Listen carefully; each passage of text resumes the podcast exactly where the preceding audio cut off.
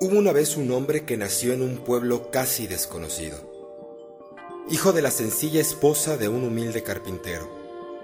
Trabajó en una carpintería hasta los 30 años y entonces, durante tres años, fue un predicador. Jamás escribió un libro, ni ocupó cargo alguno. Jamás tuvo casa propia y jamás puso pie dentro de una gran ciudad. Jamás se alejó 300 kilómetros de donde nació. No tenía más credenciales que su propia persona. No tuvo nada que ver con asuntos de este mundo, a excepción de la influencia que ejerció sobre las almas. Siendo aún un hombre joven, la marea de la opinión popular se le volteó. Sus amigos huyeron de su lado. Uno de ellos lo negó, el otro lo entregó a sus enemigos. El precio, 30 monedas.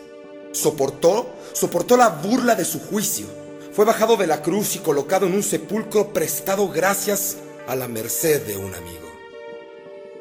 Casi 20 siglos han pasado. Casi 20 largos siglos han pasado desde entonces, mas hoy él constituye el núcleo espiritual de la raza humana y es el líder de la columna del progreso. Y quedamos anonadados al darnos cuenta de que todos los ejércitos que jamás hayan marchado, de que todos los parlamentos que jamás hayan sesionado y de que todos los reyes que jamás hayan regido, todos, todos juntos, nunca han afectado la vida del hombre sobre la tierra tan profundamente como lo hiciera durante los 33 años de su breve vida un solo.